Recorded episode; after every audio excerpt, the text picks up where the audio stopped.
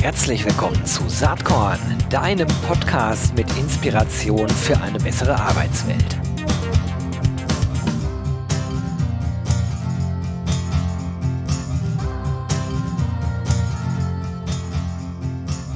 Hallo, ich bin Gero Hesse und wie immer bin ich nicht allein hier beim Saatkorn Podcast. Ich habe heute Jenny von Zeppelin zu Gast. Sie ist Editor, leitende Redakteurin beim Kapitalmagazin. Herzlich willkommen, Jenny. Vielen Dank. Hallo, Gero. Freut mich total, dass du hier bist. Wir sind ja quasi Kollegen, das muss man jetzt mal hier äh, sozusagen äh, breit treten. Nicht, dass mir das irgendwie komisch unterstellt wird, denn mein Hauptbrötchen Arbeitgeber gehört zu Gruner und Ja und das äh, Kapitalmagazin gehört natürlich auch zu Gruner und Ja. So, insofern, äh, da Jenny dort Redakteurin ist, äh, sind wir im weiteren Sinne tatsächlich Kollegen. Äh, ich fungiere aber hier heute in meiner üblichen Rolle als Saatkorn und stelle viele dumme Fragen, die Jenny dann beantwortet beantworten muss. Und es geht äh, heute um die Studie Deutschlands beste Ausbilder 2021. Jenny, zum wievielten Mal bringt Kapital eigentlich äh, zusammen mit Ausbildung.de die Studie raus dieses Jahr? Ja, das machen wir schon zum fünften Mal, Gott sei Dank. Das äh, läuft ganz hervorragend mit dir und mit deinen Kolleginnen. Haben wir das ja aufgesetzt vor ein paar Jahren, weil wir gedacht haben, Ausbildung klingt vielleicht erstmal nicht nach einem Kernthema von Kapital, von einem Wirtschaftsmagazin, das sich mit sehr vielen volkswirtschaftlichen, betriebswirtschaftlichen Themen vielleicht an eine eher ältere Zielgruppe wendet. Warum gucken wir uns also den Ausbildungsmarkt an? Aber ähm, nachdem wir uns einmal reingekniet haben und so viel gutes Feedback auch von außen bekommen haben, haben wir gemerkt, wir sind auf dem richtigen Weg, wir machen das weiter, wir schärfen die Fragen nach und wir wollen immer mehr reingucken in die Unternehmen, was machen die da eigentlich? Wie findet Ausbildung statt? Wie machen es die Unternehmen, die richtig gut sind? Was ist ihr Geheimnis? Und also ich selber kann gar nicht genug davon kriegen, deshalb möchte ich es auch im sechsten, siebten, achten Jahr noch mit dir weitermachen, Gero. Das ist Musik in meinen Ohren, denn ich finde die Studie aus vielen Gründen natürlich auch echt wichtig. Erstmal muss man ja eine Lanze brechen überhaupt für dieses Ausbildungssystem, was wir in Deutschland haben, was ja nach wie vor äh, sozusagen Deutschland typisch ist, teilweise schon exportiert wurde, aber glaube ich nach wie vor ein echt gutes Modell ist, um junge Menschen ähm, in den Beruf, in die Arbeit zu bekommen. Und äh, da unternehmen natürlich viele Unternehmen auch große Anstrengungen. Es, es wird nicht unbedingt leichter, an gute Azubien und Azubis ranzukommen. Stichwort demografischer Wandel. Da müssen sich die Arbeitgeber strecken. Das ist ja auch Kernthema hier von Saatkorn. Und ja, wenn man so ein bisschen auf die Zahlen schaut, ich habe mir das hier nochmal aufgeschrieben, in diesem Jahr haben sich 652 Unternehmen beteiligt äh, an der Befragung und von den 652 sind 505 mit einem überdurchschnittlichen Ergebnis äh, in dem Ranking quasi äh, bewertet worden. Und ähm, in der Kapital wird ja sozusagen, ähm, werden die guten Vorbilder nach vorne gestellt. Ähm, die, die nicht so gut bewertet sind, die erfahren das natürlich dann äh, direkt, aber nicht unbedingt aus dem Magazin. Und wie ist denn deine Sicht darauf? Äh, tun die Unternehmen da mehr als, sagen wir mal, vor fünf Jahren? Wie ist die Entwicklung bei den Arbeitgebern? Mhm. Also die Teilnehmerquote ist in etwa gleich hoch geblieben. Das sind immer so zwischen 600 und 700 Unternehmen, die sich ähm, bewerben und die diese sehr ausführliche, lange Studie mit über 90 Fragen auch beantworten, die das wichtig finden, weil sie auch selber merken, dass sie sich ja noch mal ganz anders beschäftigen mit der Evaluierung ihrer Ausbildung und was sie da eigentlich tun und die wollen sich messen, wollen zeigen, was sie gut machen und ähm, ja, Gero, ich glaube tatsächlich, diese Quote hört sich ja schon wahnsinnig an, wenn von 652 teilnehmenden Unternehmen so viele ausgezeichnet werden. Aber man muss sagen, ich glaube, der Reflex bei den Unternehmen, die ohnehin schon gut finden und die denken, dass sie eine exzellente Ausbildung haben, ist natürlich größer, sich dann auch an so einer Studie zu beteiligen, um das nochmal von außen, von uns bewerten und zeigen zu lassen, als die Unternehmen, die ohnehin Schwierigkeiten haben, Nachwuchs zu finden und zu halten, die vielleicht auch noch an einigen Ecken und Enden mit der Qualität und den Inhalten ihres Ausbildungsprogrammes Probleme haben, die würden sich da jetzt vielleicht nicht so unsere, unter unsere Lupe legen. Und ähm, denen können wir aber auch anbieten. Schaut euch die Ergebnisse an, die wir hier sehr umfangreich vorstellen und lernt davon. Also das ist ja auch so eine Motivation, so ein Antrieb, warum ich das mache, warum ich mich so ausführlich und so lange damit beschäftige, weil ich finde, dass die Unternehmen, die sich beteiligen und die wir auch mit vier und fünf Sternen zu Recht auszeichnen, das sind Leuchttürme, die wir da in Deutschland haben. Und da kann man ein bisschen genauer reingucken und von denen können andere Unternehmen auch lernen. Auch Unternehmen, die bislang vielleicht noch nicht teilgenommen haben. Absolut. Das ist ja auch sozusagen eine Triebfeder äh, für uns von Territory Embrace, äh, genau das äh, Ganze aufzusetzen. Also wirklich von den guten Unternehmen lernen, die als Vorbild nehmen, sich vielleicht auch selbst äh, äh, beurteilen lassen. Und ja, wenn man vier oder fünf Sterne bekommt, dann taucht man tatsächlich ja auch im Ranking auf. Ich werde das natürlich in den Shownotes verlinken. Das gibt's auch online. Äh, das äh, Kapitalmagazin äh, zur Studie ist bereits ja schon erschienen, aber online kann man die ganzen Listen noch sehen und ähm, dazu sozusagen dann schauen, wie äh, Unternehmen da in unterschiedlichen Branchen, in unterschiedlichen Größenordnungen ähm, abschneiden.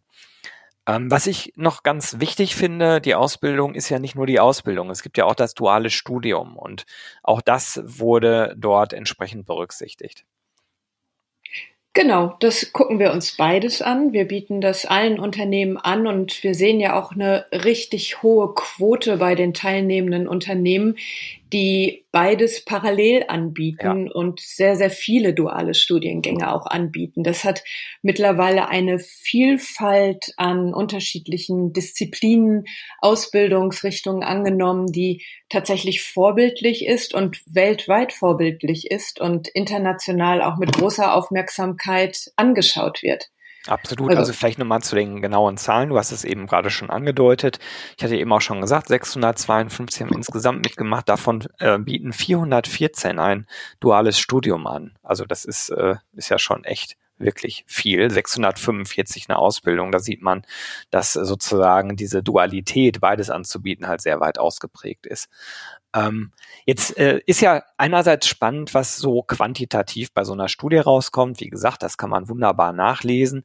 Aber äh, für den Podcast hier ist ja fast noch spannender, finde ich jedenfalls, was denn qualitativ so deine Eindrücke sind. Denn äh, du bist ja seit Anfang an unterwegs und schaust dir im, im Nachgang der, äh, der Auswertung der Studie Unternehmen vor Ort an und sprichst mit denen. Was ist dir denn da in diesem Jahr, äh, welche Unternehmen und welche Erlebnisse sind dir denn besonders im Kopf?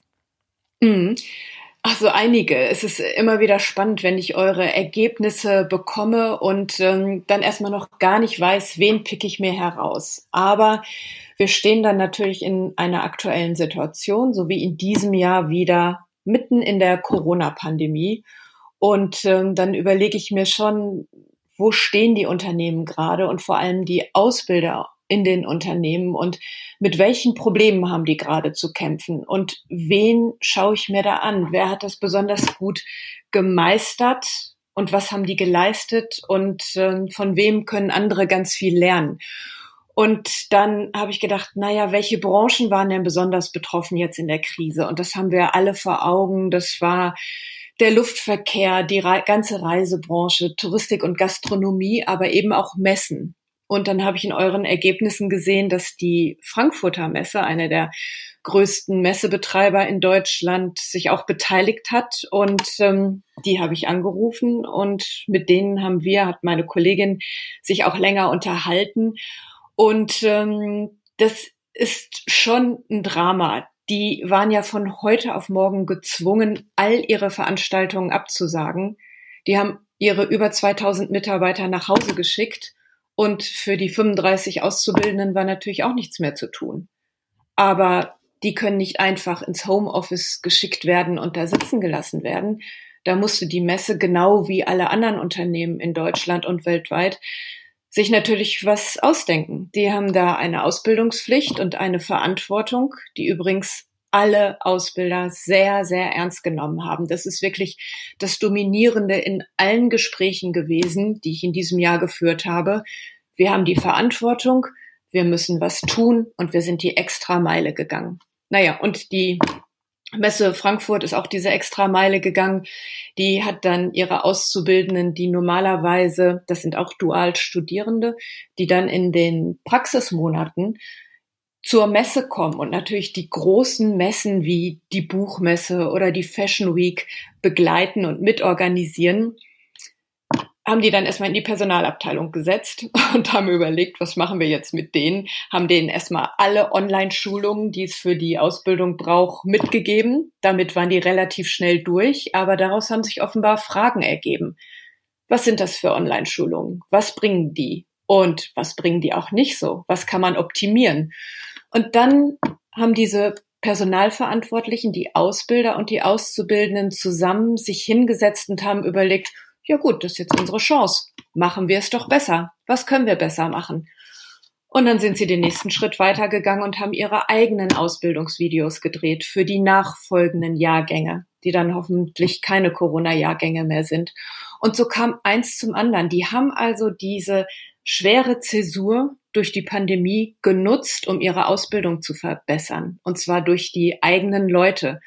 Und das finde ich ganz hervorragend. Die haben dann auch gleich noch eine neue Kampagne gestartet, um künftig, wenn dann hoffentlich die Geschäfte wieder gut laufen, auch neue und noch mehr Auszubildende anzulocken. Und auch diese Kampagne ist inhaltlich von den Auszubildenden gestaltet worden, ist von denen moderiert worden. Die haben da ihre Geschichten erzählt und das finde ich einmal sehr authentisch umgesetzt und finde ich einfach eine sehr gute Krisenhandlung auch. Da haben die wirklich das Beste daraus gemacht und haben die Krise auch noch genutzt, um sich, ich glaube, auch tatsächlich zu verbessern in der Ausbildung.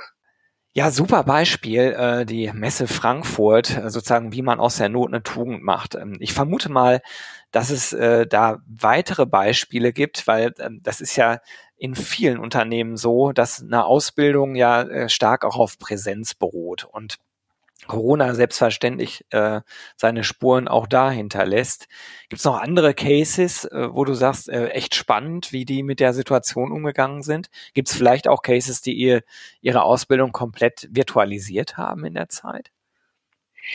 Ähm, das gibt es auf jeden Fall. Das haben viele machen müssen. Ich habe ähm, mir dann angeguckt, na, wem traue ich zu, dass er in der Digitalisierung äh, mhm. zum einen schon sehr weit ist, ohnehin auch in der Ausbildung oder sehr schnell vieles auf die Beine stellen konnte und bin auf den US-Technologiekonzern 3M gestoßen, die hier auch in Deutschland sehr groß sind. Das sind, das ist das Unternehmen, die auch diese Post-it-Zettel unter ja. anderem herstellen. Und die haben hier in Deutschland 6800 Mitarbeiter und auch 260 Auszubildende. Also das ist schon ein großer Ausbildungsbetrieb. Und ähm, die Ausbildungsleiterin hat mir gesagt, ja, wir haben jetzt schon zwei Jahrgänge, die einmal ihre Schulabschlüsse im Kinderzimmer gemacht haben und dann auch ihre Ausbildung dort gestartet ja. haben. Das war mir gar nicht so bewusst geworden, aber Wahnsinn. so wie sie das gesagt hat, fand ich das auf einmal sehr eindrücklich und eindringlich. Und sie gehört auch zu den Ausbildern, die wahnsinnig empathisch auf diese Situation eingegangen ist und sehr flexibel. Und das hatte dann gar nichts mehr mit amerikanischen Konzernen zu tun, aber sie hat gesagt, naja, von unseren Kollegen in den USA haben wir natürlich gelernt, ganz wichtig ist, dass Ausbildung Spaß macht. Auch unter so harten Bedingungen müssen wir dafür sorgen, dass die jungen Menschen oder die Auszubildenden motiviert bleiben, dass wir auch Fehler tolerieren, dass wir daraus lernen und dass jeder Einzelne Verantwortung bekommen soll. Und ähm, das machen die durch ganz viele auch freiwillige Projekte, die so neben der Ausbildung mit ihren Ausbildungsinhalten laufen, wo sie die jungen Leute immer wieder dazu aufrufen, schließt euch in Gruppen zusammen, überlegt euch Projekte, zum Beispiel soziale Projekte, die ihr nebenher noch macht, freiwillig. Das müsst ihr nicht, aber macht es freiwillig. Und wenn ich diese kleine Anekdote noch erzählen darf, da haben einige der Auszubildenden bei 3M sich überlegt, okay, wir sitzen jetzt hier zu Hause, wir haben auch alle unsere Laptops bekommen, wir wissen, wie wir die bedienen, wir haben hier ständig Online-Schulungen. Du hattest eben gefragt, äh, wer ist komplett digitalisiert? Ja, das haben die nebenbei ganz schnell auf die Beine gestellt und waren da drin fit. Und dann haben die jungen, jungen Leute gesagt, wir machen auch unsere freiwilligen Projekte weiter. Was können wir denn jetzt von zu Hause aus machen? Und dann haben die sich in kleinen Gruppen hingesetzt und haben Vogelhäuser gebaut. Klingt mhm. erstmal banal, aber das Material haben die nach Hause geschickt bekommen.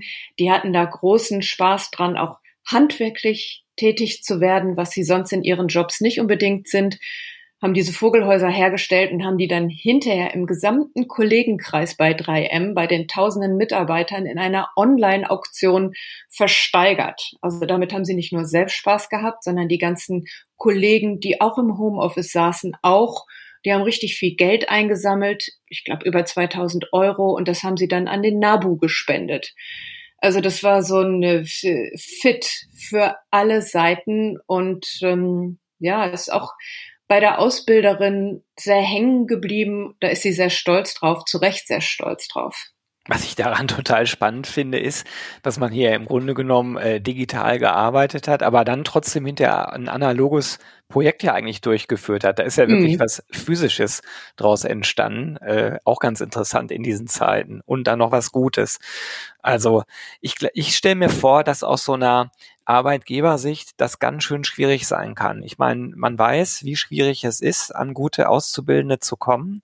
Dann, äh, dann kommen die und fangen an und dann muss man sie direkt nach Hause schicken, weil Corona ist und alles virtualisieren. Das ist ja was anderes, als wenn man sozusagen seine Stammbelegschaft, Menschen, mit denen man schon seit vielen Jahren zusammen arbeitet, nach Hause schicken muss wegen Corona. Auch das ist nicht einfach.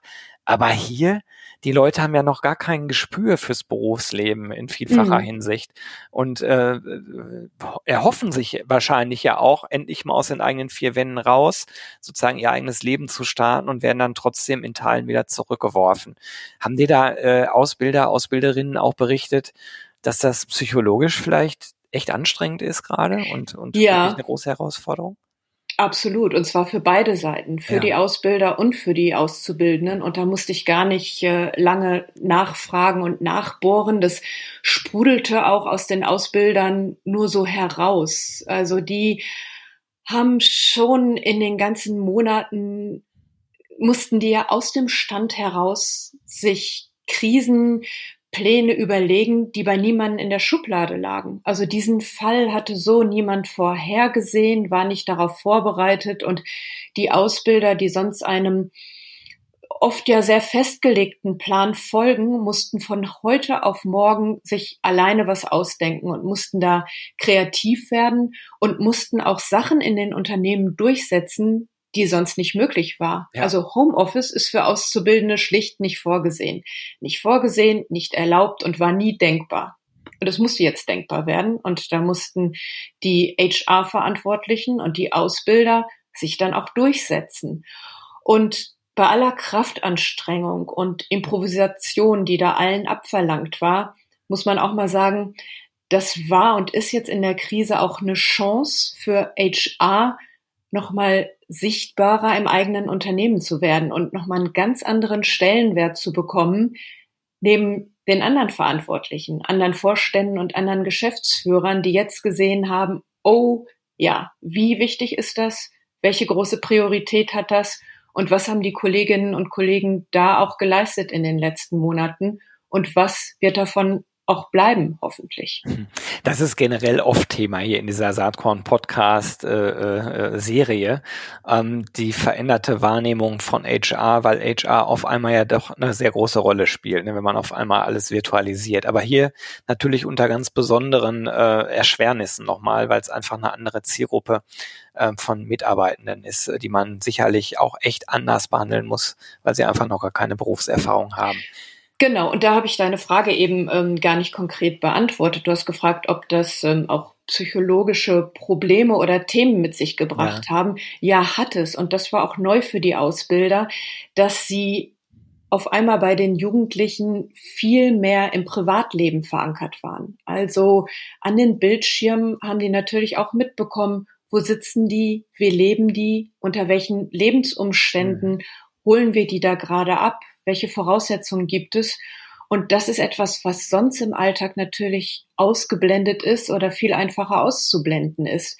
Das war jetzt sehr persönlich und gerade junge Leute mussten dann vielleicht auch noch mal anders motiviert werden, tatsächlich morgens aufzustehen und äh, zu den ersten Calls zu kommen und sich ihren Tag selber einzuteilen.